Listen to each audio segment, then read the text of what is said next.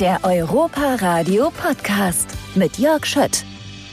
Und wir sind wieder hier im Studio 78 des Europa Radio und ich freue mich über den nächsten Gast hier, Patrick Marx. Patrick, erstmal herzlich willkommen in unserem neuen Zuhause im neuen Radiostudio. Ja, danke, dass ich hier sein darf. Ich freue mich, dass du da bist. Ähm, und ich habe mir aufgeschrieben und wir haben natürlich gerade nochmal drüber gesprochen, wie deine genaue Bezeichnung ist. Also du hast es mir auch nochmal bestätigt.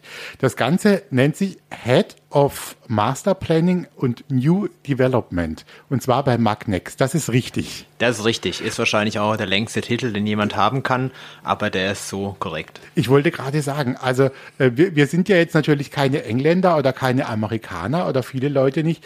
Also Master Planning kann man sich noch mal ein bisschen was vorstellen. Das hört sich so nach Weitblick an, oder? Also Master Planning, wie geht das weiter? Oder ist es dann immer auf ein Projekt bezogen?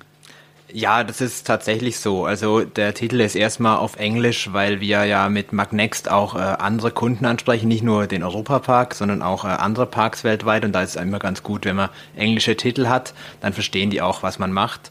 Und ja, Master Planning ist ähm, eigentlich das, das Grobplan äh, über das komplette Resort, über den kompletten Park, was passiert mit dem Park in den nächsten 10, 20, 30 Jahren, so ein bisschen das große Ganze im Blick haben und das wird dann irgendwann heruntergebrochen bis auf die einzelnen Projekte. Also wir fangen an mit einem riesigen Bild, was ist die Vision des Parks und dann wird es immer mehr verkleinert, ähm, bis wir halt bei einem ganz normalen Projekt landen. Ich finde es lustig, weil du sagst, ähm, auch so ein bisschen dieser Blick auf das, was noch kommt. Ich habe äh, ja auch mit deinem Kollegen Matthias gesprochen, Matthias Lange, und habe ihn auch gefragt, ist es eigentlich schwierig, wenn man wirklich so mittendrin ist hier im Park und äh, sich was überlegt, auch für die Zukunft und vielleicht auch weiß, was da eben noch alles kommt.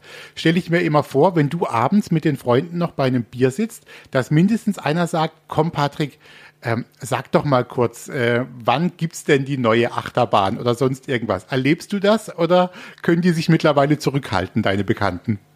Ich erlebe es tatsächlich hin und wieder mal, aber sie haben sich mittlerweile an die Antwort demnächst gewöhnt.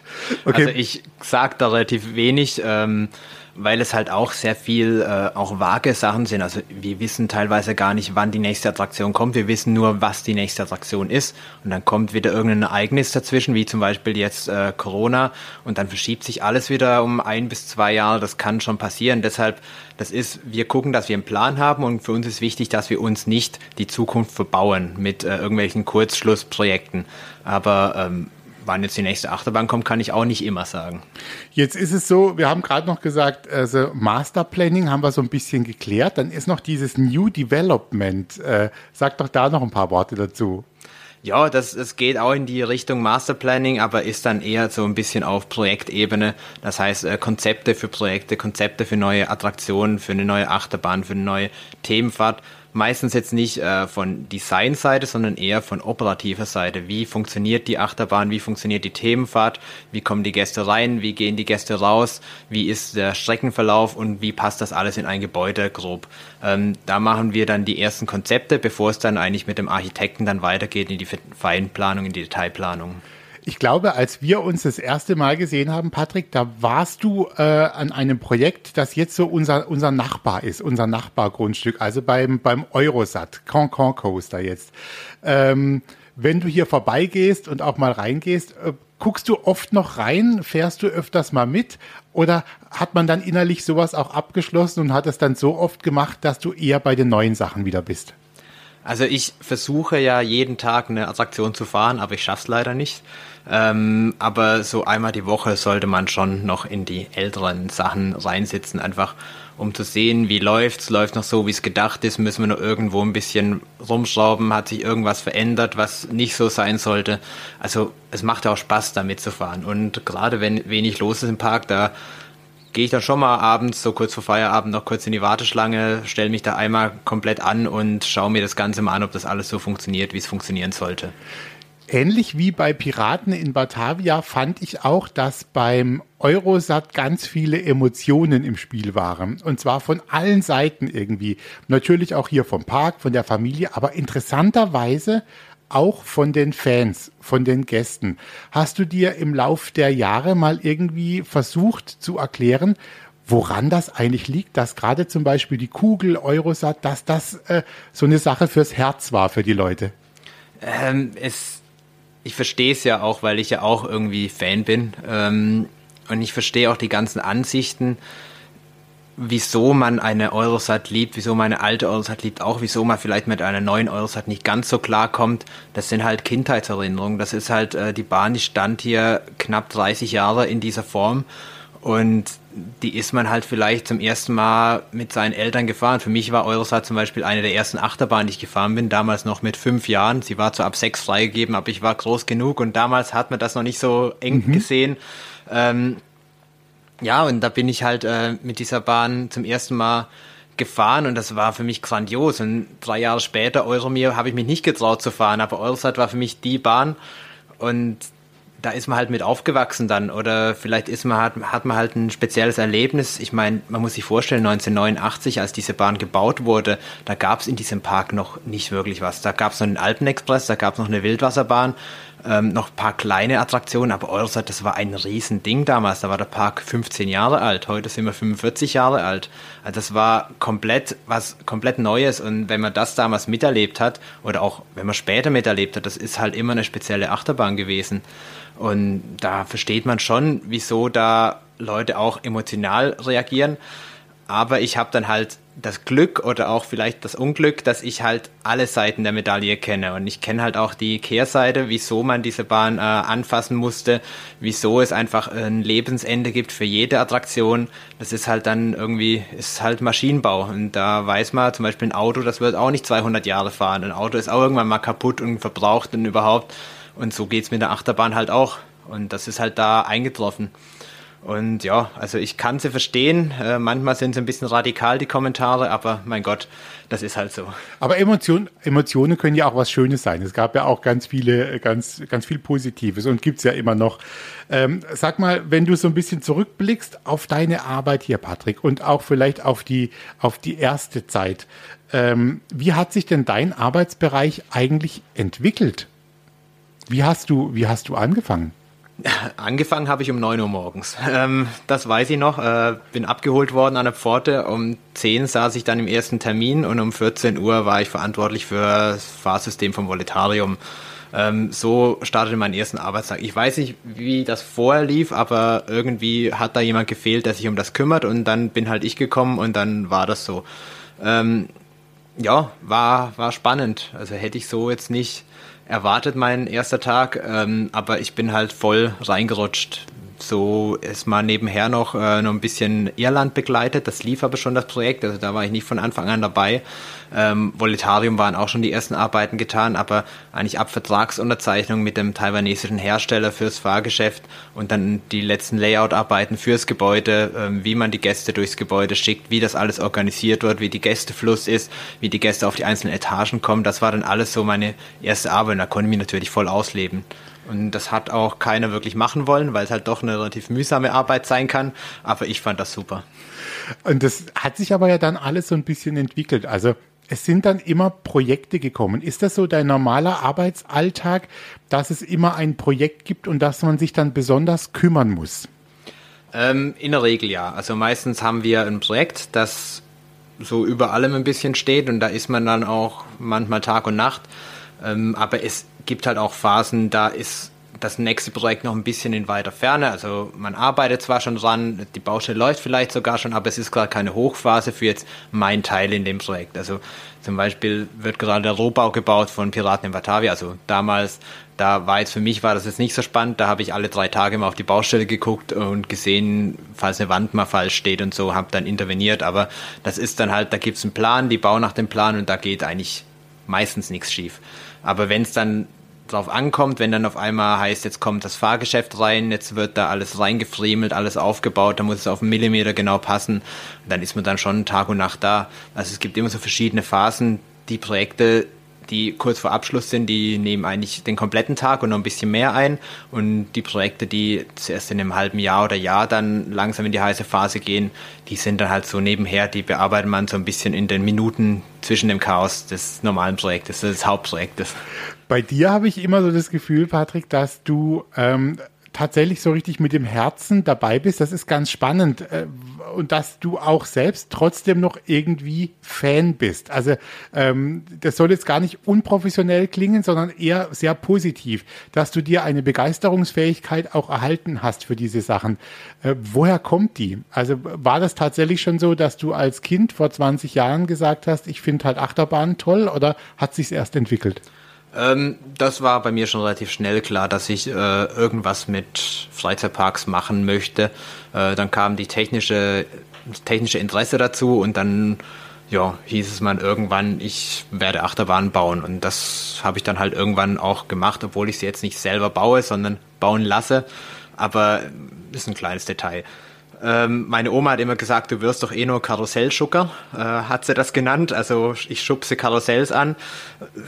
Im Großen und Ganzen kann man fast sagen, sie hatte recht, aber ja, es, es, war schon immer ein Hobby und ein Beruf und es ist ja auch cool, so ein Hobby zum Beruf zu machen, aber es ist nach wie vor auch Hobby. Das heißt, ich reise auch in meiner Freizeit durch die Welt und besuche Freizeitparks und versuche die dann auch wirklich aus Gästesicht anzuschauen. Und ich finde das extrem wichtig, dass man diesen Fokus nicht verliert. Ich bin auch sehr gerne mit, mit Freunden im Park, die den Park nicht so kennen oder Freunde, die mit Kindern im Park sind, mit kleinen Kindern. Da sieht man den Park komplett von einer komplett anderen Seite.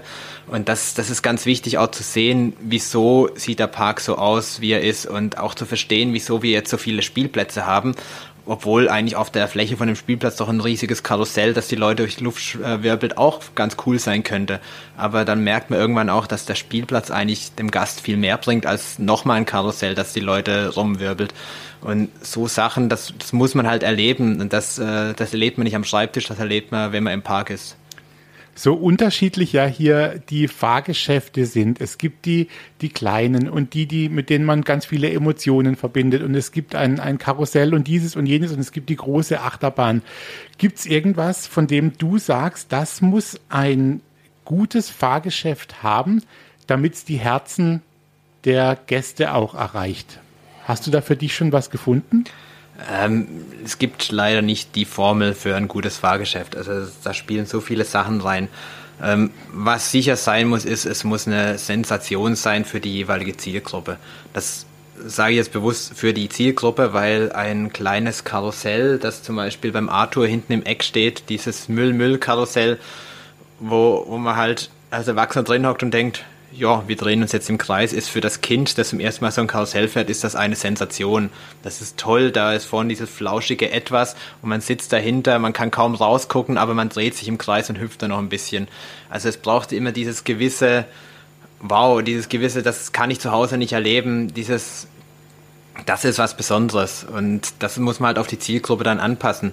Also bei Piraten ist es jetzt so, das hat ein, Piraten eine relativ große Zielgruppe, ähm, fast die ganze Familie. Ich sage mal jetzt mal für die Jugendliche vielleicht nicht so spannend, aber auch die gehen mal nur rein. Da ist halt diese Sensation, dass man in so einer komplett anderen Welt ist, dass man komplett auf einmal denkt, man ist in Indonesien, man ist in dieser Piratenwelt. Aber ähm, Bluefire, da denkt man jetzt nicht unbedingt, man ist jetzt in Island, da geht's halt drum, ich habe Loopings, ich habe Schrauben, ich habe Korkenzieher, ich habe diesen Abschuss. Das ist dann die Sensation. Also es kommt immer so ein bisschen drauf an, für wen das Fahrgeschäft ist, aber für den muss es halt was Spezielles sein. Jetzt hast du ähm, auch, also du hast auch begleitet ähm, die ganze Geschichte mit Piraten in Batavia, richtig? Genau. Ähm, war das für dich mit das größte Projekt, das du jetzt auch begleitet hast? Und wie, ähm, wie hat sich das für dich angefühlt? Also es war das größte Projekt vom, von der Fläche, vom Investitionsvolumen, äh, auch von der Bauzeit, das ich jetzt hier begleitet habe. Aber für mich persönlich war es nicht das größte Projekt, weil ich eigentlich nur für das Fahrsystem und die Inbetriebnahme zuständig war, was bei Batavia ein relativ kleiner Teil ist. Batavia lebt ja von den Szenen, Batavia lebt von den Figuren, von den Gerüchen, von dem Licht, von dem Ton, von dem Multimedia außenrum, also von der Show insgesamt. Und das Fahrgeschäft, also die Boote, die da durchfahren, das ist eigentlich nur Mittel zum Zweck. Also es war ein schönes Mittel zum Zweck, aber am Schluss geht es nur darum, die Leute an diesen schönen Szenen vorbeizubringen. Und da sind die Boote, was dann mein Teil war in dem Projekt, relativ unspektakulär. Aber natürlich war es auch wieder spannend, weil es halt doch äh, ein Projekt war, da war der komplette Fokus von allen drauf.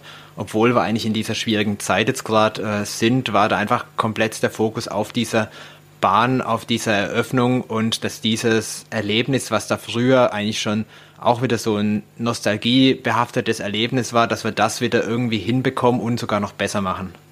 Jetzt hast du gerade von diesem System auch gesprochen, also diese Boote und die fahren da im Wasser und äh, es gibt eine Schussfahrt am Anfang. Ähm, war das äh, von der technischen Umsetzung gut umzusetzen, weil man da schon viel Erfahrung hatte? Da hast du auch gemerkt, also ein paar Sachen waren dabei, die haben uns auch vor, sage ich mal, Aufgaben gestellt, die wir noch nicht so kannten. Ähm, wir, wir kennen ja das Fahrgeschäft an sich wie, wie das äh, funktionieren soll. Und wir haben ja 30 Jahre lang das Fahrgeschäft im Park gehabt, aber es ist natürlich komplett neu entwickelt worden. Wir haben das jetzt nicht mehr so gebaut, technisch wie vor 30 Jahren. Es sieht ähnlich aus, aber es ist eigentlich ein komplett neu entwickeltes Fahrgeschäft. Ähm, der Lift ist ganz anders nach neuester Technik, dass er ein bisschen verschleißfreier ist, dass wir weniger Wartungen äh, an dem Boden selbst machen müssen, weniger Teile austauschen müssen.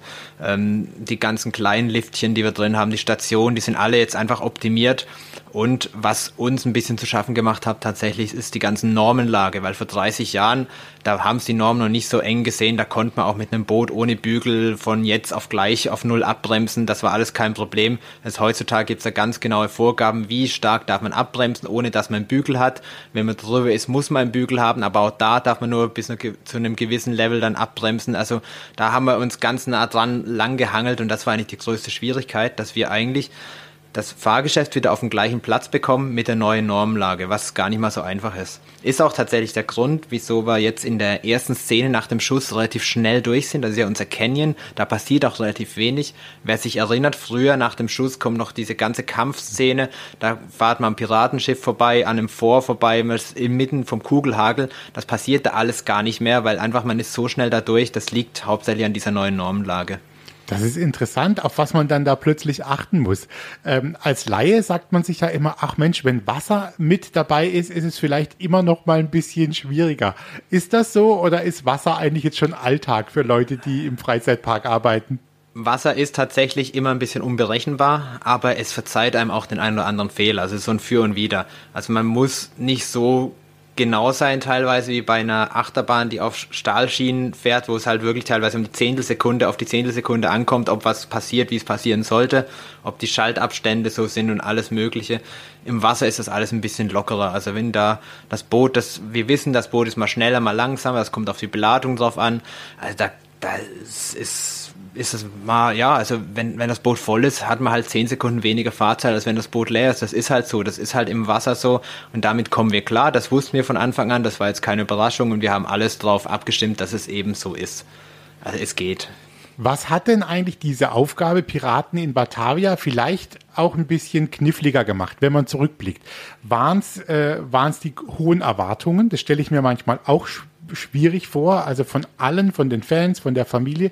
War es eine technische Umsetzung? War es die Deko? Wo hast du gespürt, das stellt uns jetzt vor eine große Aufgabe?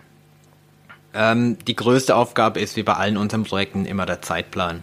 Also wir haben immer so einen extrem eng gestrickten Zeitplan, dass es teilweise auch gar nicht geht, äh, alles in normalen Schichten abzufahren. Also wir müssen teilweise morgens arbeiten, nachts arbeiten, durch die Nacht durcharbeiten. Anders würden wir das alles gar nicht hinbekommen in dieser Zeit. Äh, das ist natürlich extrem eng getaktet alles. Erwartungen war jetzt für mich persönlich nicht so ein Problem, weil ich dasselbe immer sehr hohe Erwartungen habe und ähm, meine Erwartungen sich meistens eigentlich mit den Erwartungen der Fans oder der Familie halbwegs decken oder sogar noch höher sind und dann kann ich damit eigentlich ganz gut umgehen. Aber man geht natürlich schon durch und denkt, da könnten wir jetzt noch ein bisschen was rausholen, da können wir noch ein bisschen was verbessern. Auch einfach, man möchte es dann doch ins letzte Detail perfekt machen. Du hast dann auch äh, in diesem Jahr habt ihr das, glaube ich, gestartet mit einem äh, Kollegen, mit Tobias Mundiger, so ein äh, kleines Projekt gehabt. Das nennt sich sag, äh, Hashtag NextParkNerds. Genau, ja. Und äh, ihr habt so ein bisschen hinter die Kulissen geblickt und zwar auf eine ziemlich fröhliche Art und seid einfach mal irgendwo reingelaufen. Äh, die Bahnen waren, waren aus. Ihr seid mal durch den Kanal der Wildwasserbahn gelaufen und so weiter und so weiter. Ähm, lässt sich das gut vereinbaren? Dein eigenes Fan sein ja auch, was man da auch gespürt hat und trotzdem eine gewisse Professionalität. Kriegst du es gut unter einen Hut? Mal mehr, mal weniger. Also es ist, es ist verschieden teilweise. Teilweise nervt mich auch, das Fan sein, aber ähm, es, es geht schon, ja. Also eben es, es gibt viele Fans hier, die auch arbeiten, auch in höheren Positionen. Ich sag mal, unsere Chefs sind eigentlich die größten Fans. Äh, die Familie Mack es sind ja auch alle mit dem Park aufgewachsen und ist ja auch ein Herzens, eine Herzensangelegenheit für die. Also es gibt mehr Fans, als man denkt. Also man kann sich diese Videos ja weiterhin angucken, auch äh, bei, bei YouTube. Und die sorgen ja auch für ganz fröhliche Reaktionen. Also das ist natürlich jetzt, die Frage klingt einfach, aber wart ihr selber auch so ein bisschen überrascht von dieser äh, großen Resonanz dann auch der Leute, die euch ja tatsächlich geliebt haben für das, was ihr da gemacht habt? Ähm, tatsächlich nicht mal so, weil wir wussten, das ist... Ähm, wir gehen hier so ein bisschen eine heilige Kuh an. Wir zeigen hinter den Kulissen, wir zeigen auch mal teilweise drauf, wo es weh tut. Also wir zeigen auch die nicht so schönen Ecken. Ähm, aber das, das ist halt, das interessiert die Leute. Und das haben wir relativ schnell gemerkt. Und es hat halt auch uns interessiert. Und deshalb war es, glaube ich, ganz erfolgreich, weil wir eigentlich nur das angeschaut haben, was, was wir als sehenswert erachten. Also wir hatten kein Drehbuch, wir hatten kein, keine Vorgaben. Wir sind einfach mal los. Also wir wussten, okay, ähm, jetzt, jetzt gehen wir irgendwie, was weiß ich, ähm, los. Wir drehen jetzt vier Folgen. Zwei Stunden später haben wir vier Folgen im Kasten und äh, haben wieder einen Monat Ruhe gehabt. Also das ist ein, ein lustiges Projekt gewesen. Habt ihr tatsächlich im Kopf, das ein bisschen nochmal fortzuführen oder sagst du, jetzt sind die Geschichten auch ein bisschen erzählt? Also wir hatten ja zehn Folgen und sieben letzte Folgen, also insgesamt 17 Folgen und äh, ich glaube nach sieben letzten Folgen ist es auch mal gut. Also natürlich könnten wir jetzt noch die eine oder andere Bahn nochmal genauer anschauen, aber äh, es war ein witziges Projekt, aber das ist jetzt nichts, was man für ewig weitermachen könnte. Also das heißt, ähm, Vielleicht kommt da noch mal irgendwie was. Man weiß es nicht so ganz genau. Eher weniger, würde ich Eher jetzt mal weniger. sagen. Eher weniger. Ja. Okay. Jetzt, wenn du, wenn du so ein bisschen jetzt auch auf deine, auf deine Arbeit guckst, auf deine Professionalität und eben auch das, dass du dich auch mal in der Welt umschaust und andere Freizeitparks anschaust. Wie entspannt kannst du das noch? Oder guckst du tatsächlich auch mal in die Ecken und sagst, Mensch, das hätte man schöner machen können oder anders? Oder guckst du was ab? Wie, wie machst du das? Also man, man sieht es sehr gut, wenn ich meine Fotos, die ich in Parks mache, vergleiche mit Fotos, die ich vor zehn Jahren in Parks gemacht habe. Vor zehn Jahren habe ich immer so die schönen Motive, die eigentlich so dafür gedacht sind, dass man jetzt ein Foto macht, irgendwie das Disney-Schloss im Disneyland oder irgendein Vulkan in einem anderen Park und so weiter. Immer schön die Sachen abfotografiert. Und wenn ich jetzt heute so meine Fotos durchgehe, die ich gemacht habe, dann sind das irgendwelche Mülleimer, das sind das irgendwelche Abflüsse, dann sind das irgendwelche Ecken, die einfach sinnlos gebaut sind, irgendeine Nische ohne Tür dahinter und alles so Zeugs das ist, ja, also man kann davon nicht wegkommen. Also man ist immer mit diesem professionellen Auge unterwegs, man schaut sich immer die Details an. So richtig genießen kann man es eigentlich nicht mehr, was eigentlich schade ist, aber es ist halt so. Und auch wenn ich irgendwo eine Attraktion fahre, ich versuche beim ersten Mal die Attraktion ganz normal zu fahren und nur geradeaus zu gucken, aber beim zweiten Mal, dann dreht sich mein Kopf hauptsächlich nach hinten, wo ist der Projektor, wo sind die Scheinwerfer, wo sind die Lautsprecher, wie funktioniert das, sind wir jetzt in einem Aufzug drin und so weiter. Also diese Kleinigkeiten, die muss ich dann natürlich unbedingt sehen und verstehen, wie sie funktionieren, ähm, um natürlich auch was davon mitzunehmen. Aber ja, also es ist ist leider so, dass ich ähm, die Parks nicht mehr so genießen kann, wie es ein normaler Gast genießt. Was schätzt du denn selbst auch, Patrick, an, an deiner Arbeit, die du hier machen kannst? Also es muss ja auch einen Grund geben, dass du sagst, ich bin gerne hier, ich mache das, ich setze mich dem auch aus, dass es mal so ein bisschen anstrengender wird und dass ich mal nachts kommen muss. Ähm, was motiviert dich? Ähm, es ist natürlich, was wir hier machen, das ist ein emotionales Produkt. Und das, das freut einen natürlich, wenn man sagt, also was ist das Produkt vom Europapark? Das sind die Emotionen. Wir verkaufen zwar Tickets, aber wir verkaufen eigentlich keine Eintritte, wir verkaufen Emotionen. Also die Gäste kommen glücklich und sollen noch glücklicher gehen. Wenn die Gäste glücklich kommen und unglücklich gehen, haben wir was falsch gemacht. Also wir können es eigentlich nur über die Emotionen verkaufen, das ganze Produkt. Und das ist halt das Spannende, weil wir hier halt eine, eine technische Anlage mit viel Dekorationsaufwand und viel Medienaufwand dann zu einem emotionalen Produkt machen. Also da muss man einer vor, vor irgendeine Fabrikanlage stehen, die auch technisch ganz, ganz spannend ist, aber das ist keine Emotion dahinter. Und bei uns ist es halt Emotion dahinter. Und das ist schon was Besonderes. Das kann man so nicht machen. Also ich habe zwar Maschinenbau studiert, habe jetzt noch ein bisschen was mit Maschinenbau zu tun, aber nicht mehr so stark wie jetzt äh, viele Studienkollegen von mir. Ähm, aber die haben alle nicht so ein cooles Produkt. Und das, das, das macht es eigentlich so speziell. Und was man halt sagen muss, hier im Europapark, wir sind immer wahnsinnig kleine Teams, die irgendeine Attraktion bauen. Jetzt äh, mein Lieblingsbeispiel ist Voletarium, da waren wir fünf oder sechs Kernpersonen, die eigentlich diese Attraktion gebaut haben und dahin gebracht haben, wo sie ist. Da war einer fürs Fahrgeschäft verantwortlich, einer für den Film, einer fürs Gebäude, einer für ähm, Medientechnik, einer für die Dekoration und das war es dann auch schon. Und ähm, mit den fünf Leuten haben wir das Ding durchgerockt. Das war zwar für die fünf Leute nicht ganz angenehm, aber am Schluss kann man auch sagen, ich habe es gemacht. Und ähm, wir bekommen extrem viel Freiheiten von der Familie Mack. Also wenn sie merken, dass wir wirklich dahinter sind und wirklich wollen das bestmögliche Produkt rausholen mit unseren Möglichkeiten, dann bekommen wir eigentlich alle Freiheiten, die wir wollen. Dann können wir machen, was wir wollen, weil wir halt dann auch das Vertrauen haben, dass es gut wird. Wie guckst du denn, um das auch nochmal kurz anzusprechen? Wir sind ja jetzt gerade in so einer Phase, da haben, ist es auch für die ganze Veranstaltungsbranche, für Freizeitparks, das ist eine komische Situation gerade. Man, man hält sich zurück.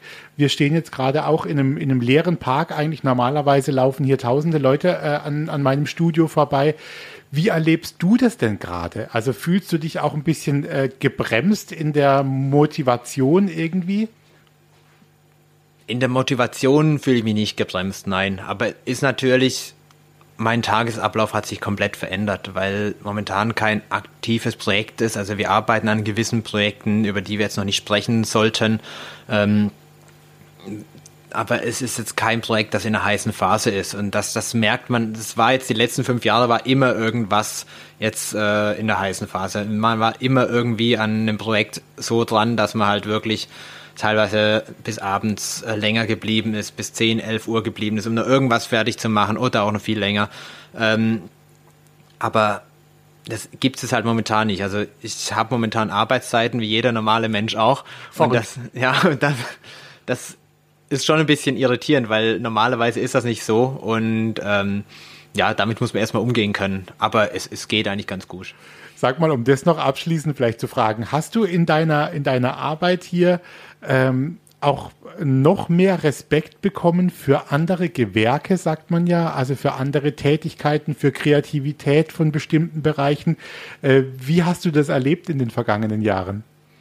Ja, also den meisten Respekt habe ich eigentlich vor unseren, ähm, unseren Gewerken, die wir im Haus haben, die, die ganzen äh, Schreiner, Maler, Zimmerei, ähm, Elektro, Mechanik und so weiter. Jetzt habe ich natürlich garantiert drei Gewerke vergessen, aber wenn man sieht, das ist so ein bisschen, das ist so die, die letzte Front, die Dekoabteilung ganz, ganz groß mit dabei. Ähm, das ist so, wenn man ein Projekt fertig macht, wir haben eigentlich von den Zulieferern alles bekommen, aber es hat der letzte Feinschliff fehlt und dieser Europapark Feinschliff fehlt. Und dann hat man noch so zwei Wochen bis zur Öffnung. Man ruft an äh, bei unseren Gewerken, sagt, wir brauchen euch, wir brauchen noch so das, das bisschen und dann rücken die an und ähm, machen da innerhalb von wenigen Tagen aus einfach einem schönen Fahrgeschäft ein tolles Fahrgeschäft oder eine tolle Attraktion, weil sie einfach das gewisse etwas können, weil die einfach da noch was machen, dort noch was machen, so ein Auge auch dafür haben.